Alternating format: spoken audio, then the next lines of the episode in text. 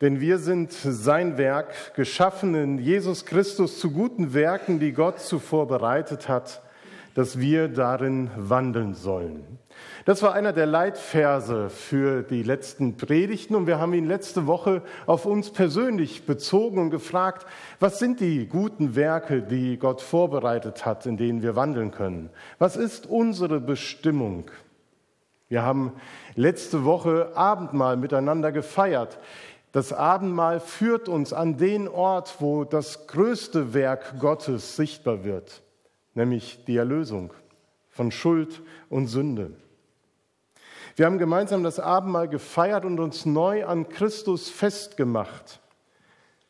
Und nicht nur an Christus, sondern auch untereinander. Denn Gemeinde ist sein Werk, geschaffen in Jesus Christus zu guten Werken, die Gott zuvor bereitet hat, dass sie darin wandeln sollen. Dass Jesus Christus uns frei gemacht hat von Sünde und Schuld und wir wieder in einer versöhnten Beziehung zu Gott leben können, das eröffnet uns nicht nur den Weg zu Gott hin, sondern auch zu unseren Brüdern und Schwestern im Glauben. Wir reden ja innerhalb der Gemeinde von Brüdern und Schwestern, wenn wir deutlich machen wollen, dass wir alle zur Familie Gottes gehören, dass wir eine besondere Gemeinschaft bilden.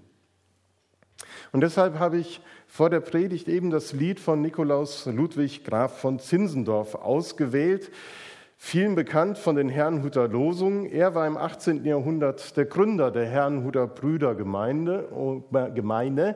und eigentlich sollte das nicht blau, sondern weiß sein, aber okay. Ähm, er ist ein evangelischer Theologe gewesen, der unglaublich viele Lieder und Gedichte verfasst hat. Und dieses Lied Herz und Herz vereint zusammen. Da geht es eben nicht um das Verhältnis des Einzelnen zu Gott, das sonst auch in neueren, neueren Liedern thematisiert wird, sondern hier geht es um das gemeinsame Leben als Christen. Gemeinde hat also die Bestimmung, dass aus vielen Ichs und Individuen ein gemeinsames Wir wird. Dass aus den vielen Einzelnen eine Gemeinschaft wird, die sagt, wir sind Gottes Gemeinde. Und so handelt das Lied von der Liebe und von der Gemeinschaft der Christen untereinander, von Gemeinde. Die christliche Gemeinschaft ist nicht von Menschen gemacht oder gewollt, sondern von Gott erschaffen und äh, vorbereitet. Und Gott hat uns erwählt, dass wir dazugehören zu seiner weltweiten Gemeinde und zur Ortsgemeinde. Die Gemeinde Jesu, die Gemeinschaft der Kinder Gottes, die ist für mich nach der Auferstehung Jesu von den Toten das größte Werk, was Gott geschaffen hat. Die Gemeinde ist geschaffen von Gott. Was für ein Werk. Schaut euch nur mal um, wer zu dieser Gemeinde hier gehört. Wer hier sitzt in der Gottesdienstgemeinde. Schauen wir uns mal um und sehen, wen Gott erwählt hat, dazu zu gehören. Gott liebt und erwählt Menschen dass sie zu seiner Gemeinde gehören sollen. Und er erwählt und liebt Menschen, die zwischen deinem linken und rechten Nachbarn sitzen. Ist uns das bewusst, wie wunderbar dieses Werk Gottes ist? Wenn wir uns die Vielfalt der Menschen, die zur Gemeinde gehören, deutlich machen, dann sehen wir etwas und erkennen etwas von der Größendimension der Liebe Gottes, aber gleichzeitig auch von der Komplexität der Gemeinde. Denn wir, die wir heute hier sind, sind ja nur ein klitzekleiner Teil der weltweiten Gottesdienstgemeinde, die sich noch im Laufe des Tages oder jetzt zur gleichen Zeit versammeln wird. Was für ein Werk. Und das besingt Zinsendorf, das haben wir besungen. Herz und Herz vereint zusammen, sucht in Gottes Herzens Ruh, lasset eure Liebesflammen lodern auf den Heiland zu. Er das Haupt, wir seine Glieder, er das Licht und wir der Schein, er der Meister, wir die Brüder. Er ist unser und wir sind sein.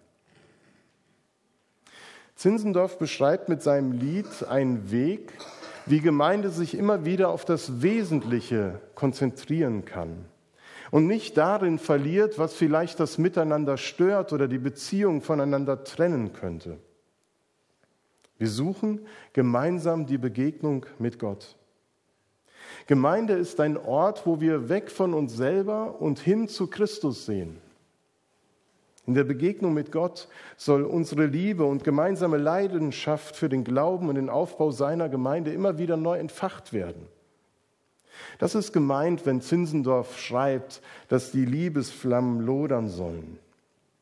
Nicht ich und meine Erwartung stehen im Mittelpunkt, sondern Jesus Christus. Und wir dürfen erwarten, was er uns in der Begegnung mit ihm und mit den anderen heute zeigen und deutlich werden lässt. Die Gemeinde wird in der Bibel unter anderem als Familie Gottes bezeichnet. Und wir gehören als Christen zur Familie Gottes und wir sind alle Gottes Wunschkinder. Das ist sein Wunsch gewesen, dass wir zu ihm und zur Gemeinde gehören. Und wie in einer richtigen Familie gibt es natürlich auch in der Gemeinde Streit und Meinungsverschiedenheiten. Man reibt sich aneinander und hat durchaus auch Personen, mit denen man nicht so eng ist wie mit anderen. Die einen, die zählt man mehr zu engeren christlichen Verwandtschaft und die anderen mehr zu buckligen christlichen Verwandtschaft. Aber alle gehören zur Familie Gottes, ob sie wollen und ob wir das wollen oder nicht. Auch Zinsendorf wusste um die Haltung, dass manche Christen meinen, dass sie auch gut ohne Gemeinde auskommen könnten, weil das Miteinander manchmal auch so schwierig ist oder man sich doch nicht mehr so grün ist. Das Christsein ohne Gemeinde ja vielleicht sogar viel einfacher wäre. Gott, den Nächsten und mich selbst zu lieben, das kriege ich ja wohl auch ohne Gemeinde hin. Ist vielleicht auch leichter. Wer so denkt, der liegt leider einem gefährlichen Trugschluss. Ihr ja nicht, weil ihr seid ja heute Morgen gekommen. Aber kein Christ kann für sich alleine leben. Ich habe letzte Woche den Schöpfungsbericht zitiert, wo deutlich wurde, dass unsere Bestimmung dadurch bezeichnet ist, dass wir Ebenbilder Gottes sind.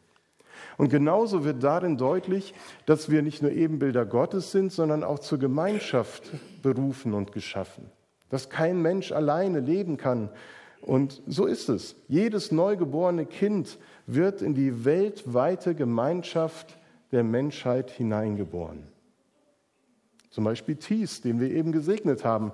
Aber was wäre mit ihm, was wäre mit Thies, wenn er nicht auch zu einer Familie gehören würde? Mit Eltern, Geschwistern, Großeltern, Verwandten, die sich um ihn kümmern und seine Gaben und seine Fähigkeiten, seine Persönlichkeit fördern. Ich glaube, wir sind uns darin einig, dass er keine gute Entwicklung in seinem Leben nehmen würde, wenn er nicht die konkrete Familie hätte.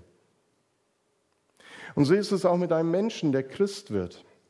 Er gehört damit zur weltumspannenden Gemeinschaft der Gemeinde Jesu Christi. Aber er braucht die konkrete Einbindung in eine Ortsgemeinde will er in seinem Glauben eine gute Entwicklung nehmen. Das ist die Bestimmung von Gemeinde. Dass sie ein Ort ist, wo einzelne Christen in die Gemeinschaft mit hineingenommen und aus den vielen Einzelnen ein Wir wird. An dem wir gegenseitige Helfer und Ermutiger sind, im Glauben zu wachsen und näher zu Christus zu wachsen. Im Johannesevangelium hat Jesus uns ein neues Gebot gegeben. Ihr sollt einander lieben. Und dieses Gebot fließt eben in das Lied von Zinsendorf mit ein. Ihr sollt einander lieben. Genau wie ich euch, genauso wie ich euch geliebt habe, sollt ihr einander lieben. An eurer Liebe zueinander werden alle erkennen, dass ihr meine Jünger seid. An eurer Liebe zueinander. Die Bestimmung von der Gemeinde ist, dass sie ein Übungsfeld bietet. Und zwar das Übungsfeld für die Liebe, von der die Bibel spricht. Hier können wir unsere Fähigkeit zu lieben und einander zu segnen, entfalten und daran schleifen, sozusagen wie das Bild von der Säge, dass wir da fitter drin werden und es leichter geht. Es ist nicht schwer, in einen Gottesdienst zu gehen, in dem ich mich wohlfühle, in dem meine Musik gespielt wird und wo ich mich zu denen setze, denen ich gut kann. Die zu lieben, die uns lieben und die zu uns nett sind, das ist keine große Kunst. Aber auch die zu lieben, die uns nerven und herausfordern in unserem Charakter, die uns an die Grenzen unserer Freundlichkeit auch bringen, sei es in einer Kleingruppe, im Hauskreis, in der Mitarbeit oder wo auch immer in der Gemeinde, das ist eine andere Herausforderung, das ist eine ganz andere Hausnummer. Zur Gemeinde gehören aber Menschen, die nicht wir uns ausgesucht haben, sondern die Gott erwählt hat.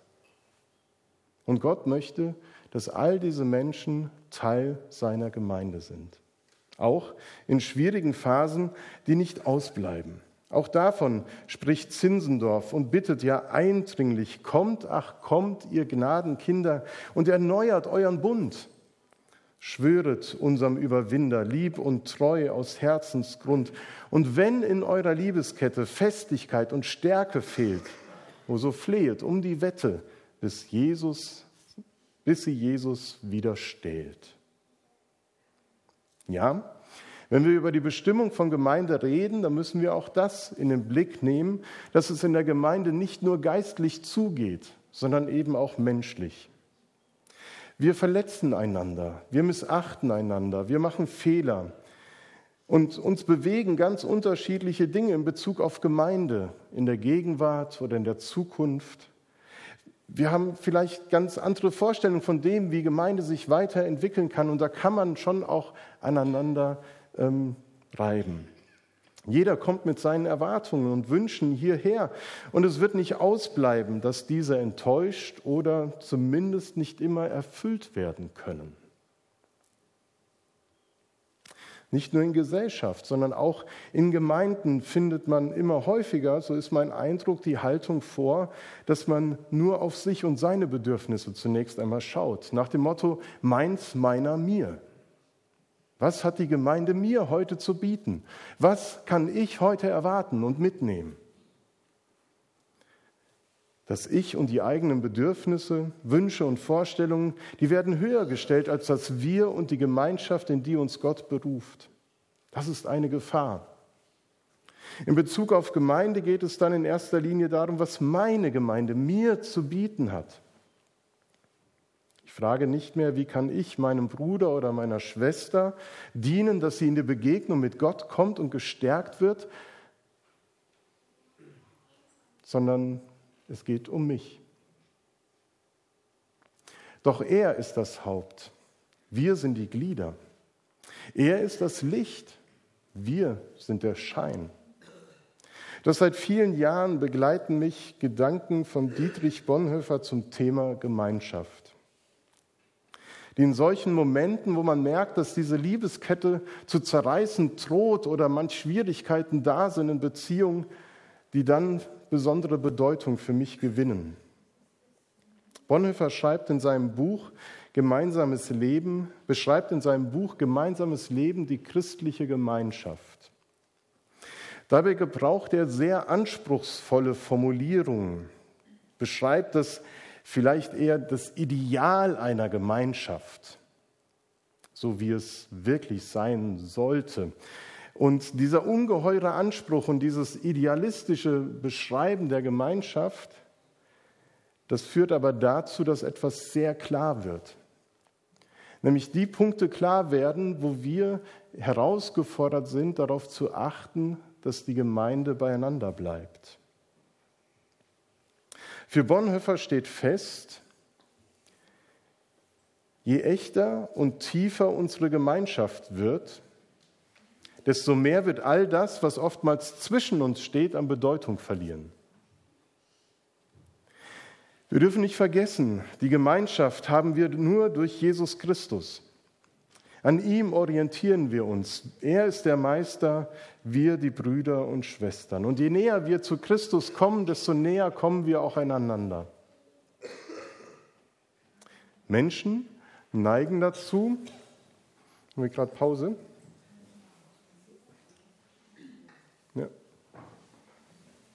Wir waren